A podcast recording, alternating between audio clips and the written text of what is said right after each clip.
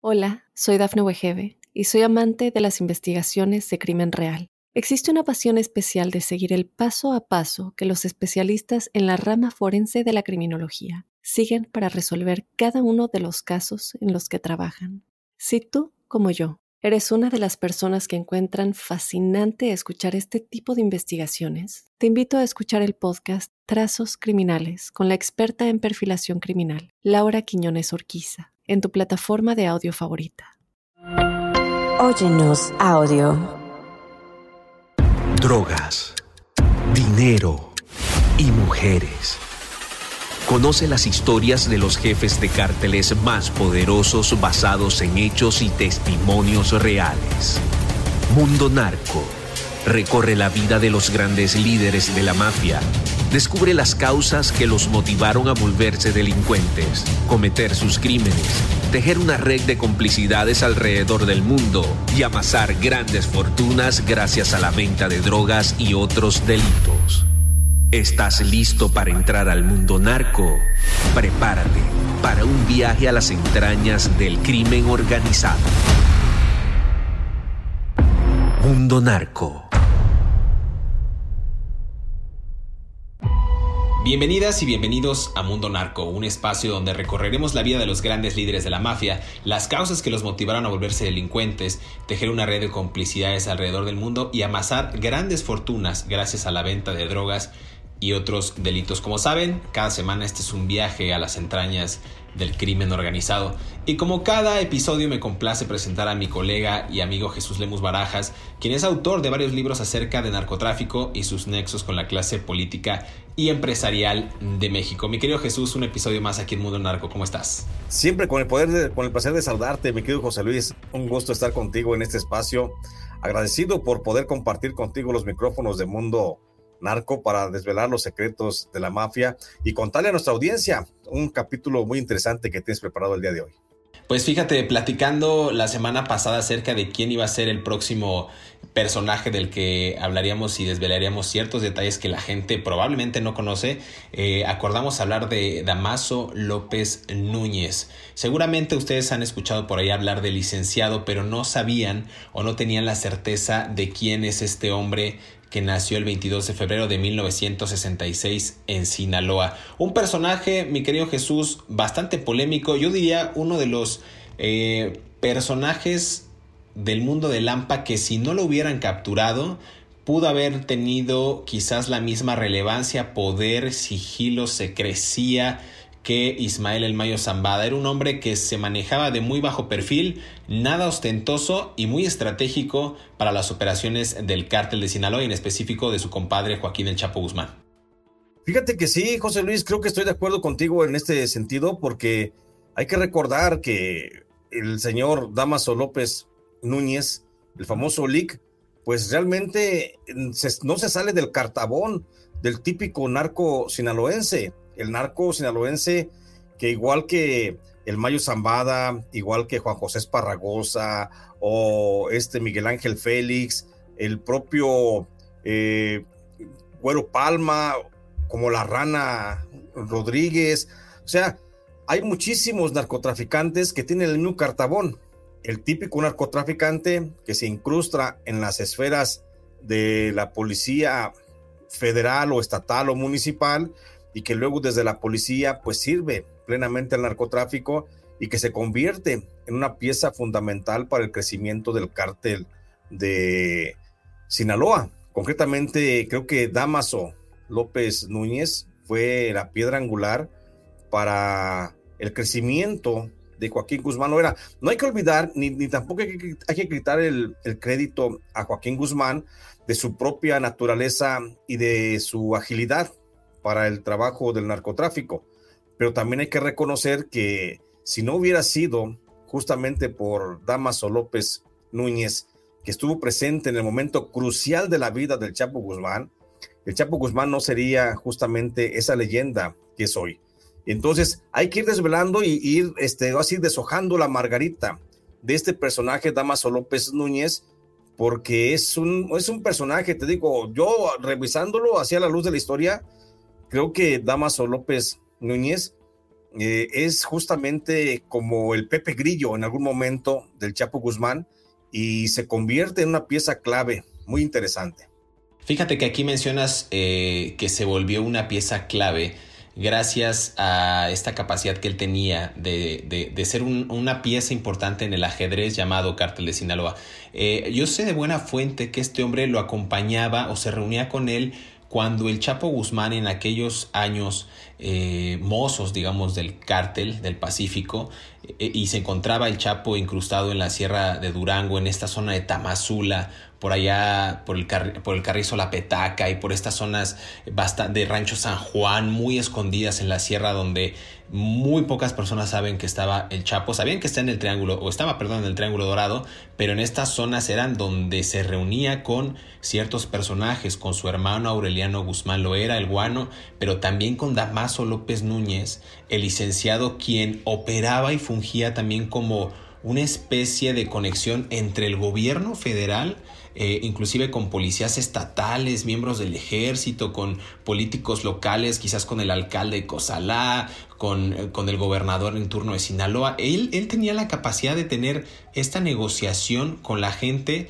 con la que el Chapo quería tener o negocios o ponerlos a raya. Era un sujeto en verdad bastante temible, pero no por porque las fotografías, eh, las últimas fotografías y videos que salieron de él, se veía un sujeto apacible, como pues, un señor cualquiera que está comiendo una sopa o lo que sea, pero no era un sujeto que imponía este miedo a través de, de, la violencia, sino miedo a través del gran poder que tenía Jesús. ¿Tú cómo lo ves a la distancia? Sabemos que el hombre estudió Derecho en la universidad y luego comenzó a trabajar para la Fiscalía del Estado de Sinaloa y por ahí va a dar un brinco que no me quiero adelantar en 1999, cuando se convierte en jefe de seguridad eh, de una penitenciaría en México bastante interesante, en la cual estaba recluido el Chapo Guzmán y que desgraciadamente tú también estuviste en esa cárcel en Puente Grande, en Jalisco me refiero. Pero me gustaría que en este acercamiento al perfil de Damaso López Núñez, tú me pudieras o nos pudieras dar a todos esa, esa visión de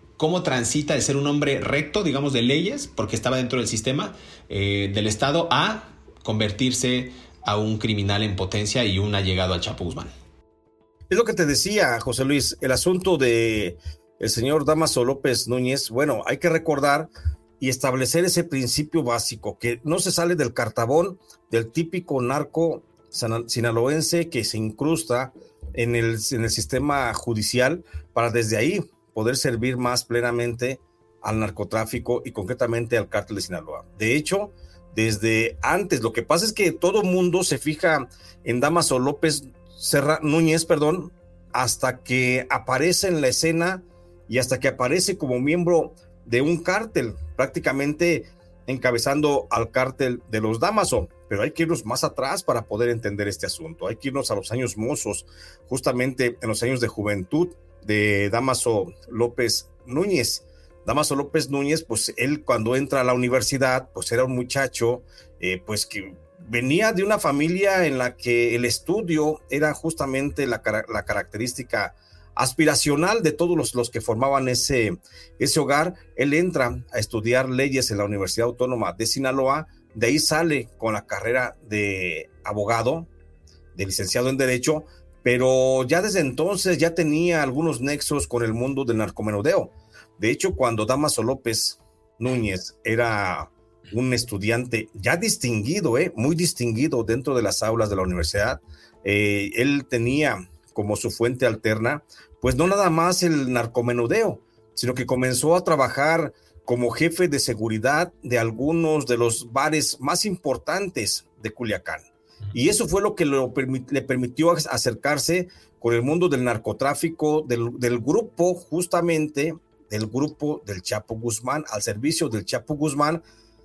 Comenzó a ser un narcomenudista de mucha importancia porque él les comenzó a abrir espacios en diversos eh, eh, restaurantes, en diversos centros nocturnos, en diversos tugurios, en pocas palabras, de la ciudad de Culiacán. A partir de ahí, él comienza él termina su carrera eh, y cuando termina su carrera, lo primero que le abre en el camino el propio Mayo Zambada, hay que recordar ese, y ese es un punto bien importante que no debemos eh, olvidar. El Mayo Zambada es el que le abre las puertas para que Damaso López Núñez comience a trabajar como auxiliar de agente del Ministerio Público en la Procuraduría de Justicia de Sinaloa. Posteriormente asciende a Ministerio Público, posteriormente asciende a jefe de Ministerios Públicos y en menos de lo que te lo, te lo platico, en cosa de dos años, Damaso López ya era el subprocurador en una de las regiones del norte de Sinaloa.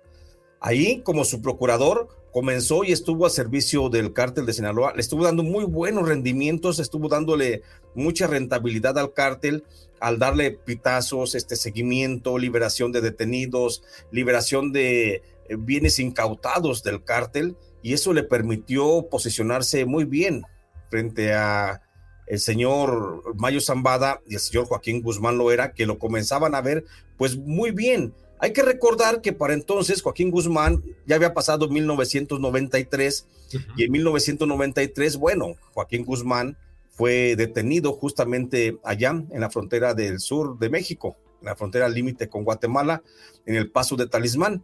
Ahí fue detenido Joaquín Guzmán y Joaquín Guzmán fue recluido en una cárcel federal. Inicialmente fue recluido en la cárcel de Almoloya. Fue hasta 1995 que el Chapo Guzmán es mandado en traslado. Primero estuvo Chapo Guzmán en la cárcel de Guadalajara, en la cárcel de, de Almoloya, después pasa a la, a la, otra cárcel que había, porque antes nada más había tres cárceles federales, hay que recordarle a nuestra audiencia, querido José Luis, había hacia 1995 había tres cárceles federales básicamente en México. Ya estaba construyéndose la cuarta cárcel federal. La primera cárcel federal era la cárcel de Almoloya, luego se hizo la cárcel de Matamoros y luego se hizo la cárcel de Puente Grande y después se hizo la cárcel de Nayarit, la de Rincón Grande. Entonces, en esas cárceles, entre esas cárceles estuvo Joaquín Guzmán, primero en Almoloya, luego en, en Matamoros y después pasa a la, de, a la de Guadalajara y aquí me voy a detener para que eh, hagas la pausa que ya me estás indicando. Vale, pues vamos a hacer una pausa aquí en Mundo Narco, vamos a seguir desvelando los secretos de la mafia y justo seguir platicando acerca de Damaso López Núñez. Se nos está saliendo decir Damaso López Serrano porque es el hijo del de licenciado, el, el, mini licenciado, pero bueno, ya tendremos oportunidad también de hablar de este, de este hombre. No se despegue, regresamos aquí a Mundo Narco.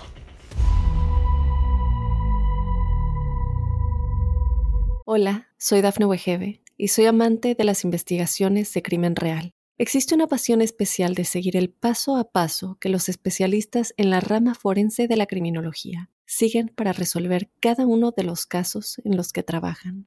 Si tú, como yo, eres una de las personas que encuentran fascinante escuchar este tipo de investigaciones, te invito a escuchar el podcast Trazos Criminales con la experta en perfilación criminal, Laura Quiñones Orquiza, en tu plataforma de audio favorita.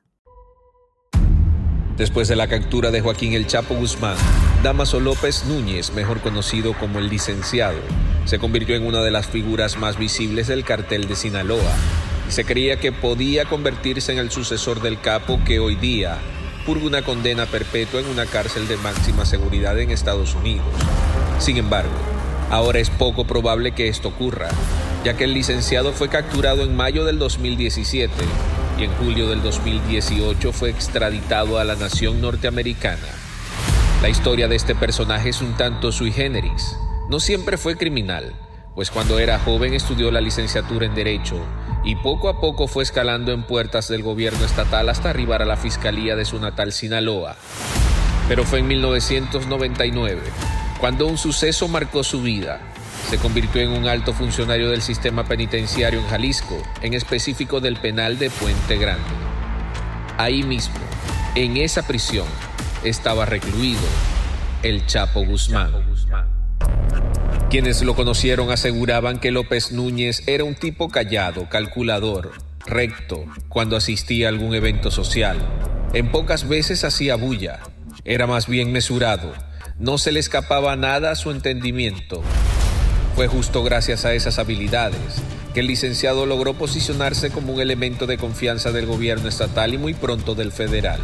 Solo dos años después de ser jefe de seguridad de Puente Grande, fue el encargado de orquestar una de las más grandes fugas de la historia, la de Guzmán Loera.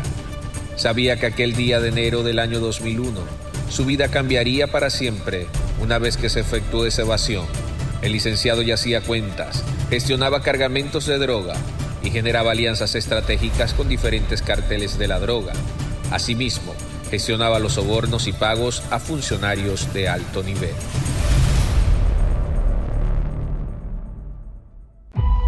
Regresamos a Mundo Narco, los secretos de la mafia. Estamos conversando acerca de Damaso López Núñez, el licenciado. Hablábamos acerca, pues brevemente de su infancia, de, su vida temprana. No sabemos tanto acerca de su, de su infancia, detalles tan finos eh, acerca de qué vivió este hombre en Sinaloa. Lo que sabemos es que era un hombre de leyes, era un hombre que estaba enfocado al derecho, pero pues ahora sí que en lugar del derecho se fue al chueco, mi querido Jesús. Me recuerda mucho al caso del que hemos conversado de Humberto Rodríguez Bañuelos La Rana, que también inició dentro del sistema de justicia y al final terminó sirviendo a uno de los cárteles eh, más poderosos de México. Entonces, para seguir en la línea en la que estábamos, eh, mi querido Jesús, seguimos con, con esta cronología que bien nos marcabas en el bloque pasado.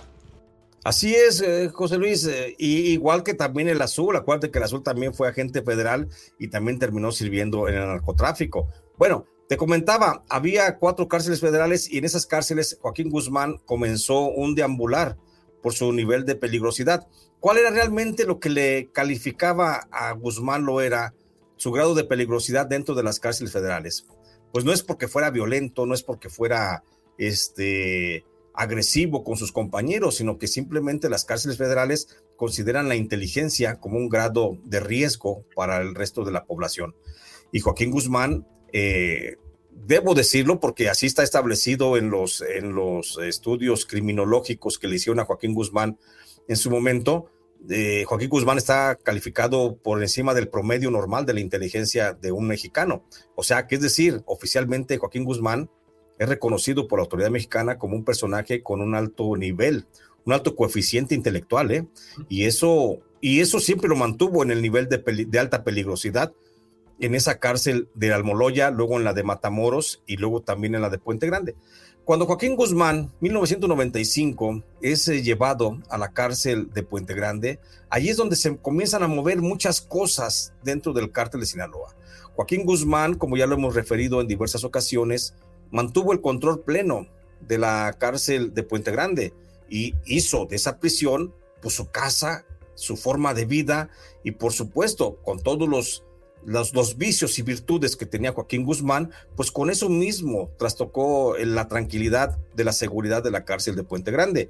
Y así es de que lo hizo los fines de semana, eh, los sábados, aquello, la cárcel de Puente Grande se convertía en un burdel, en un, en un tugurio, fiesta por todas partes, corría la cerveza, corrían vinos, los mejores vinos, corrían los alcoholes de los mejores alcoholes y también entraban literalmente camionetadas de mujeres que iban a hacer una serie de visitas conyugales, vamos a llamarle así por, por decoro a la situación.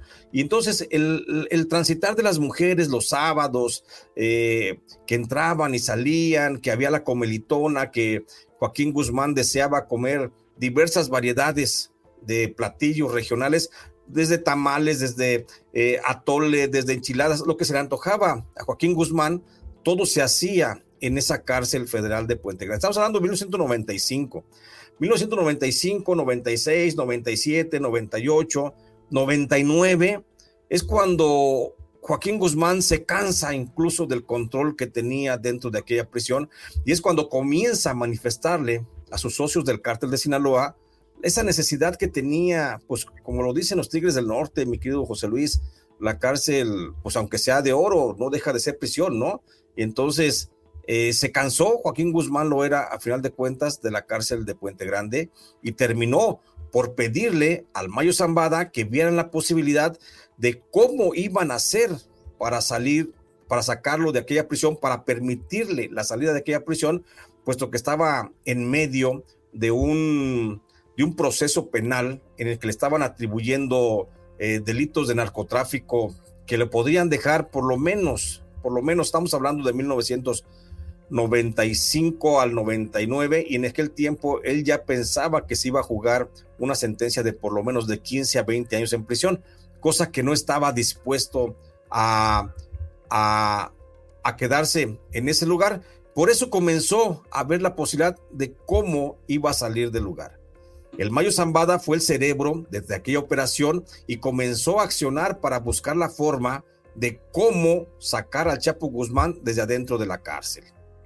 Sí, fue justo, pensé que me ibas a, agregar algo más, pero creo que sí fue justo ahí, en ese año, en el 99, cuando decía yo al principio del programa, se convierte él en un alto funcionario en la rama justo de la administración de esta penitenciaría, que se centraba en las instituciones de máxima seguridad de México y, en específico era pues atender el gran, eh, la gran demanda que en ese momento estaba teniendo Puente Grande en Jalisco, donde curiosamente el Chapo también estaba detenido. Y aquí hay algo muy interesante porque según las autoridades tanto de México como Estados Unidos, el licenciado comenzó a gestionar, eh, debido a esta venia también de El Mayo Zambada, una red de guardias de prisiones tanto corruptos como eh, pues, prácticamente criminales donde fue personalmente responsable justo de organizar la fuga de Puente Grande de El Chapo Guzmán en aquel legendario, digo legendario en términos criminales, porque nunca se había visto un escape de ese tipo. Bueno, se vería creo que después el segundo escape del Chapo en un, en un supuesto túnel de 1.5 kilómetros en una moto.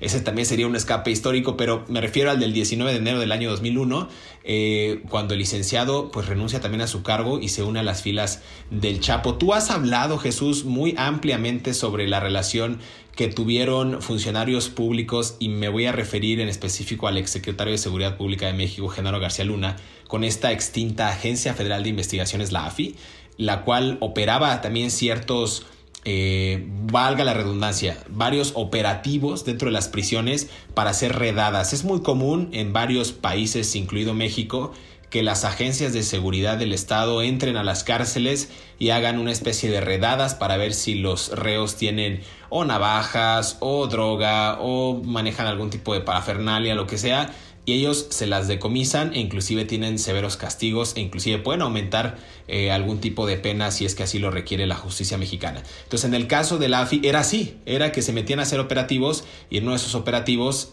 pues extraen a Chapo Guzmán vestido con un uniforme de la Agencia Federal de Investigaciones. Ya lo hemos platicado, pero nada más era para dar contexto y mucho de ese involucramiento también se da gracias al licenciado Jesús.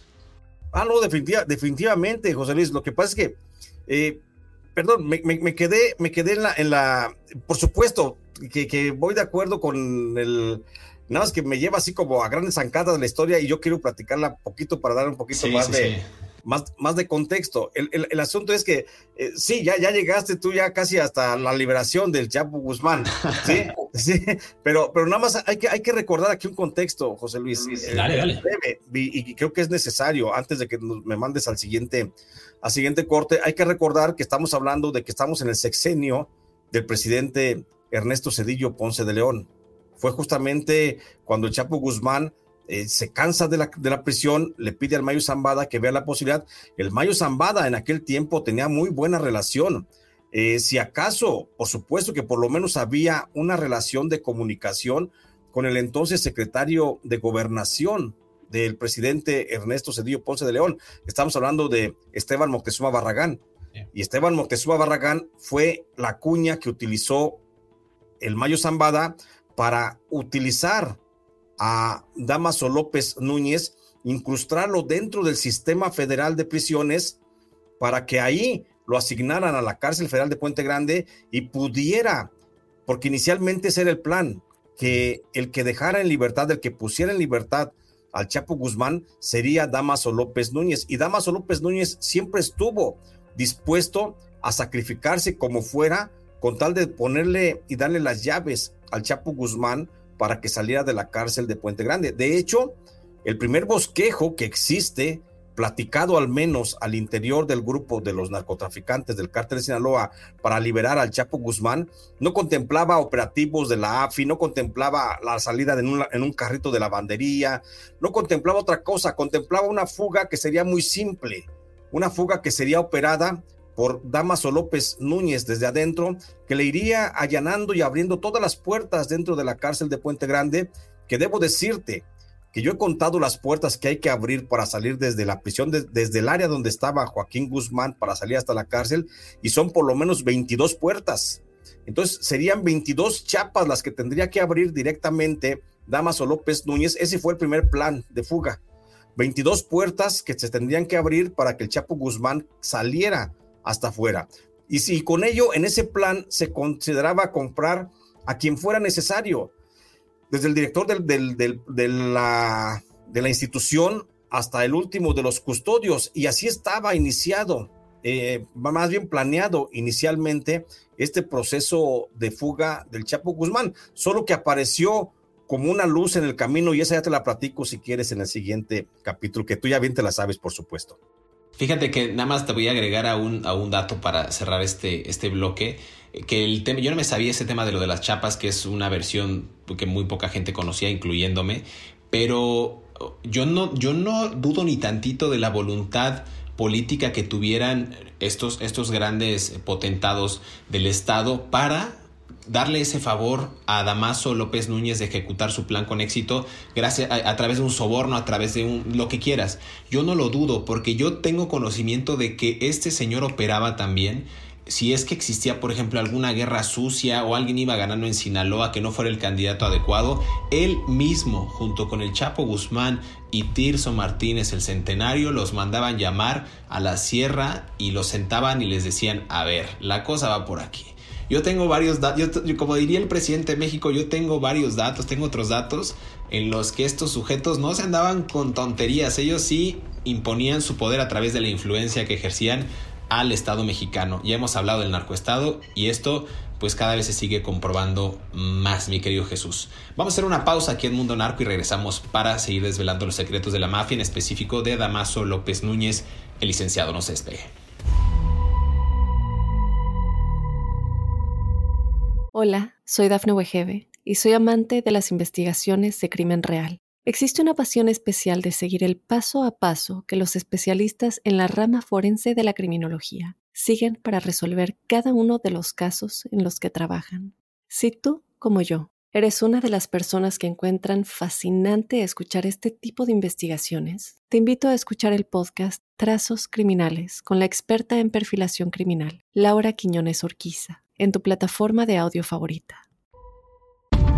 Según reportó el sitio Inside Crime, las autoridades de Estados Unidos han acusado al licenciado de estar profundamente involucrado en las actividades de narcotráfico del cartel de Sinaloa en enero del 2013.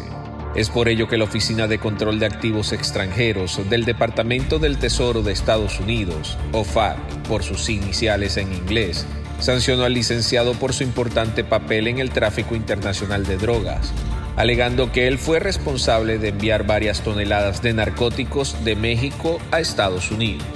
En marzo del 2013, fiscales federales de Estados Unidos acusaron al licenciado de cargos de narcotráfico y lavado de dinero, declarando que el producto de sus actividades criminales ascendía a unos 280 millones de dólares. La evidencia sugiere que el licenciado estuvo buscando la manera de llenar el vacío de poder que dejó la captura del Chapo, antes de que él mismo fuera capturado. En febrero del 2017, el licenciado presuntamente intentó asesinar al líder de otra facción del cartel de Sinaloa, Ismael El Mayo Zambada, como también a dos de los hijos del Chapo, pero el ataque no tuvo éxito. En algún momento el hijo del licenciado, Damaso López Serrano, también emprendió una cruenta guerra en contra de los vástagos del Chapo, asegurando que ellos eran los principales vendedores y comercializadores de droga en Sinaloa.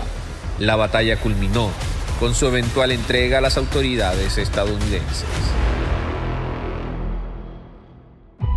Regresamos a Mundo Narco, los secretos de la mafia. Seguimos conversando acerca de este personaje bastante influyente en el mundo de Lampa eh, en México hasta su aprehensión y su posterior extradición hacia Estados Unidos, Damaso López Núñez, el licenciado. Mi querido Jesús, hablamos acerca de estas, de este segundo plan o el plan alterno, eh, o más bien no, el plan inicial, que era abrir 22 chapas en Puente Grande. ¿Quién sabe mejor de esta cárcel de supuesta máxima seguridad? Digo supuesta porque para algunos sí es de máxima seguridad y para otros puede ser violada eh, a diestra y siniestra, como fue en el caso de El Chapo Guzmán, Puente Grande, Jalisco. Eh, seguimos en esta cronología, mi querido Jesús, de cómo se gestó eh, la liberación del Chapo a través de estas influencias, a través también de la venia del Mayo Zambada y del hartazgo que tenía a pesar de tener fiestas con mujeres, con bandas, también metían a bandas musicales a Puente Grande a tocar para el Chapo Guzmán, tenía televisión, tenía todos los lujos, pero él dijo, pues yo estoy cansado, ya no quiero estar aquí. Exactamente, y por eso le pide al Mayo Zambada que le ayude y el Mayo Zambada comienza a accionar. Y para eso toma a su alfil más importante, que era Damaso López Núñez, que trabajaba con la, con la Procuraduría de Justicia del Estado de Sinaloa. Y él, el Damaso López Núñez, entra al servicio de protección federal, perdón, al servicio de, de cárceles federales. Entra al servicio de las cárceles federales por, con el apoyo del secretario de Gobernación, eh, Esteban Moctezuma Barragán, que fue el que le fue allanando el camino para que evitara controles de cualquier tipo y que fuera rápidamente incluido. De hecho, por una decisión del secretario de Gobernación, a Damaso López Núñez se le asigna como subdirector del área de, del área de, seguridad penitenciaria, que es el, son los encargados de vigilar que todo vaya acorde con las normas federales para evitar fugas y ahí fue incrustado Damaso López Núñez. Digo, el plan inicial era que Damaso López Núñez le abriera todas las 22 chapas que tenía que, que abrir para poder salir de la cárcel de Puente Grande hasta dejarlo en la, en la puerta, en la calle.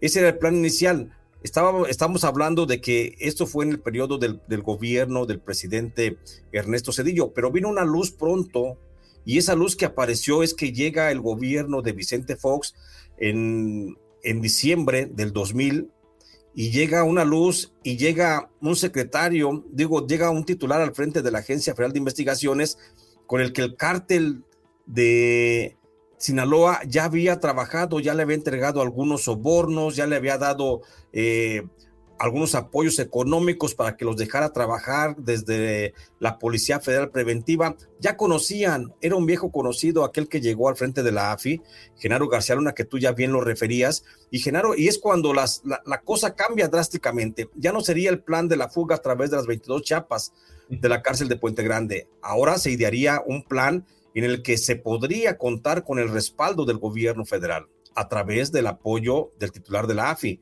Y es ahí cuando justamente Damaso López Núñez, en su calidad de subdirector del área de, del área de protección penitenciaria de Puente Grande y vocero oficial prácticamente del Chapo Guzmán y del Mayo Zambada, negocia directamente con Genaro García Luna la fuga de la prisión. Todavía de esto no hay, existe nada más una versión eh, verbal sobre el pago de 15 millones de dólares por la fuga del Chapo Guzmán. No existe todavía una algo más tangible, querido José Luis, para establecer cuánto le pagó el cártel de Sinaloa a Genaro García Luna para permitir la fuga del Chapo Guzmán. Pero de que hubo un pago de por medio, por supuesto que lo, lo hubo. Y fue un pago que pagaron todos los cárteles que en aquel tiempo estaban unidos en lo que se conoce como la gerencia, que ya era parte de la agrupación criminal de Damaso López Núñez, que era también parte de la familia michoacana, era también parte del cártel de los Beltrán Leiva y era también parte del cártel de Sinaloa. Todos ellos contribuyeron de alguna forma para hacer una vaquita y pagarle a Genaro García Luna la suma que se habla de 15 millones de dólares para dejar en libertad a Joaquín Guzmán. El caso es que, como ya lo hemos platicado aquí en otras ocasiones, se establece la conexión con Genaro García Luna y Genaro García Luna pide que no se fugue el Chapo por la, por la puerta principal, que él lo, vaya, lo va a llevar, que él lo va a sacar y él mismo va a crear la historia sobre la cual la propia Agencia Federal de Investigaciones habría de investigar esa fuga.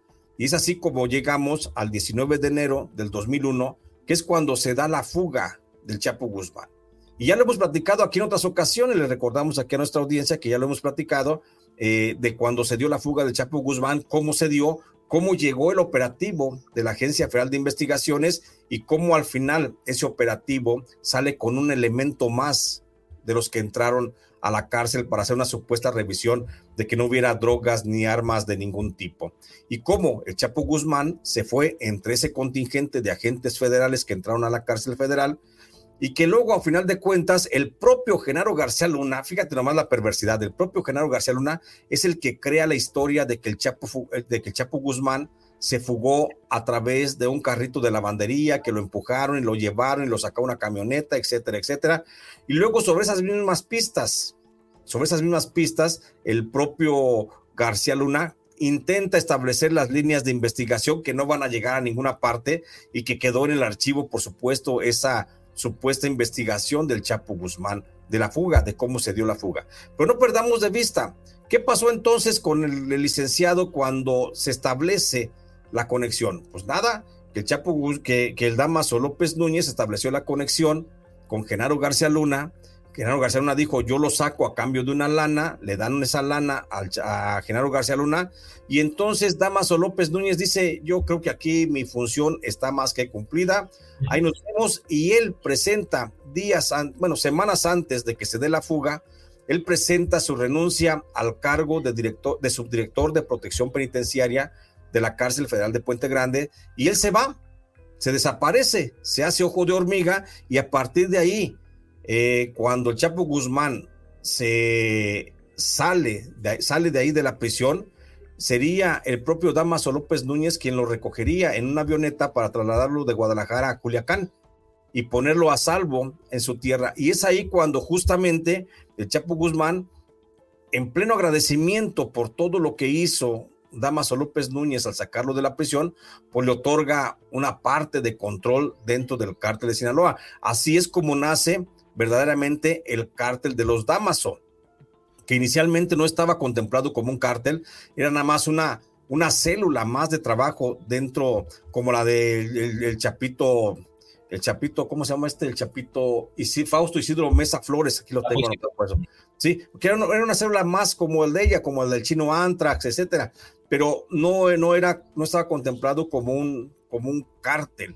Y ahí es cuando se establece y ahí es cuando nace justamente el cártel, el cártel de Damaso López Núñez, que luego tendría figuras prominentes como Francisco Patrón Sánchez, ya vamos a ver cómo se incorpora, tendría también a Edgar Beitia Camberos, el, el fiscal de Nayarit, tendría también, por supuesto, a su hijo, Damaso López Serrano, que es el que nos confunde a veces, Serrano Núñez, ¿no? El Minilic.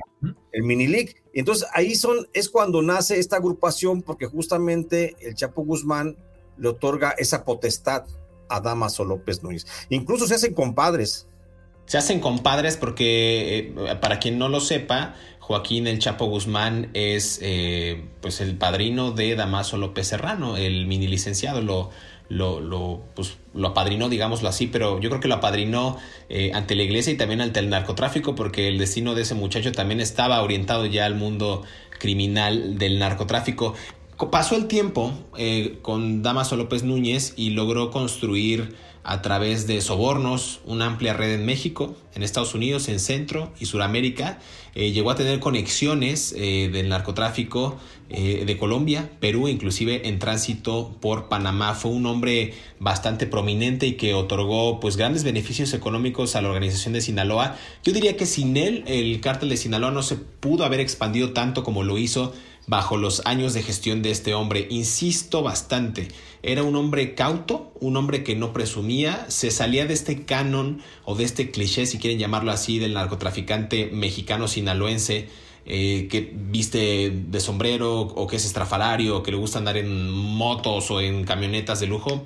Él no, él era muy cauto y muy cuidadoso y se dedicó también eh, a invertir su dinero de manera inteligente, vamos a llamarlo así, en propiedades e inclusive a través de varias empresas fantasmas y prestanombres que al día de hoy mucha de su familia vive gracias a los frutos de ese, eh, de ese producto de la venta de drogas y de esas alianzas con el gobierno, mi querido Jesús. Así es, yo creo que sí, efectivamente, subrayo y suscribo lo que dices tú, querido José Luis. Creo que el, el Damaso López Núñez es, está por mucho demeritado. Creo que no le, no le ha dado la historia su justa dimensión en donde debe ser colocado dentro de la estructura del cártel de Sinaloa, porque sin él creo que no habría esta, este florecimiento que vendría después, porque el, el cártel de Sinaloa trae un florecimiento posterior a la fuga del Chapo Guzmán. Que acuérdate que después de la fuga del Chapo Guzmán es cuando incluso el cártel de Sinaloa se vuelve tan de interés nacional para la propia seguridad nacional que desde la misma presidencia de la República, en el gobierno de Felipe Calderón, intentaron la negociación con ellos, con el cártel Sinaloa, para hacer un macro cártel nacional y tratar de pacificar el país cuando ya le habían dado de palos al avispero. Entonces, por eso es la, importancia. Y creo que ese, ese, ese repunte en el mundo del narcotráfico, del cártel de Sinaloa, creo que se le debe en gran medida justamente a Damaso López Núñez. Pues mira, no sé si te parece que vamos a pactarlo ahora sí que en vivo y en directo en el, en el episodio de hoy.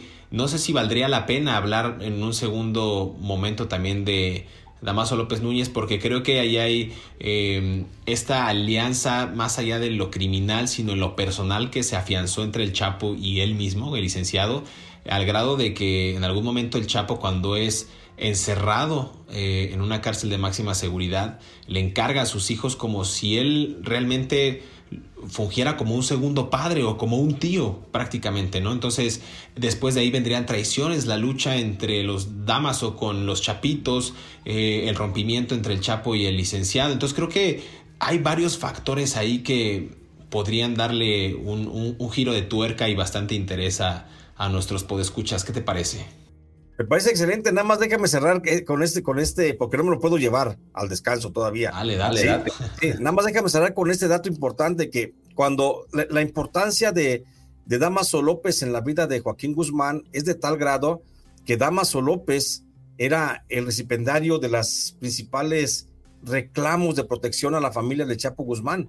Incluso Chapo Guzmán muchas veces le encargó a sus hijos, a los chapitos, y ese fue punto de, de disputa porque Damaso quería cumplir al extremo su, su, compromiso con Joaquín Guzmán en la cárcel y cuidar a los hijos del Chapo Guzmán, pero no se lo soltaba la gente de, bueno, concretamente el tío Aureliano.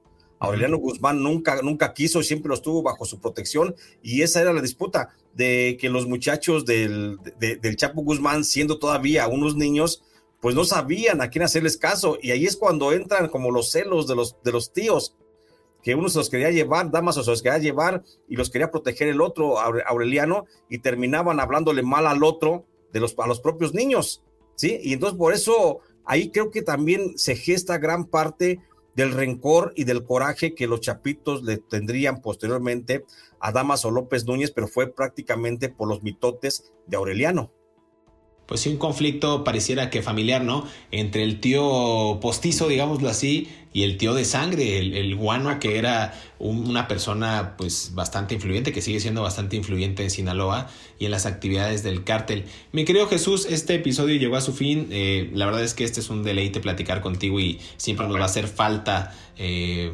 minutos, horas para conversar acerca del mundo del narcotráfico en México, nada más para que veas. Pero por favor, danos tus redes sociales, tus actividades que estés ahorita promoviendo para que la gente te siga y esté al pendiente también de, los eventos. Gracias, gracias, querido José Luis. Pues agradecerte esta posibilidad de estar con mundo narco en los secretos de la mafia y me encuentran, aparte de esta plataforma, en mi canal de YouTube todos los días de 9 a 10 de la mañana mi canal se llama J. Jesús Lemus. También estoy en Facebook, estoy en Twitter, estoy en como Lemus Barajas y estoy en TikTok como Jesús Lemus Barajas. Ahí si me buscan, allí voy a comenzar a hacer ya transmisiones en vivo. Y estoy también en cualquiera de las librerías. Tengo 11 libros publicados. La mayoría tú ya bien los has dicho de narcotráfico, de política, de corrupción, de lo peor que puede haber en la sociedad. Y pues bueno, ahí estamos y muy agradecido por esta posibilidad de platicar. Mi querido Jesús, te mando un gran abrazo. A mí me pueden encontrar en todas las redes sociales como Montenegro J. Luis o José Luis Montenegro. Eh, descargar mi libro Narco Juniors, Los Herederos del Poder Criminal. Estén atentos porque en cuestión de meses también vamos a estar publicando material nuevo acerca de estos tópicos que a usted le gusta mucho y que a nosotros nos apasiona contar. No olvide suscribirse en las plataformas en las que nos encontramos. Estamos en Spotify, Apple Podcast, Amazon Music y iHeartRadio. Dele seguir y por favor coméntenos una reseña para que nos ranquemos mejor en estos, en estos lugares, en estos lugares del internet. Muchas gracias por su preferencia. Nos escuchamos en el próximo episodio de Mundo Narco, Los secretos de la mafia.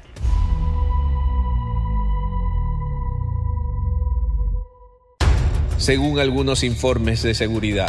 Luego de ser capturado por segunda vez en febrero del 2014, el Chapo afirmó que el licenciado sería su sucesor.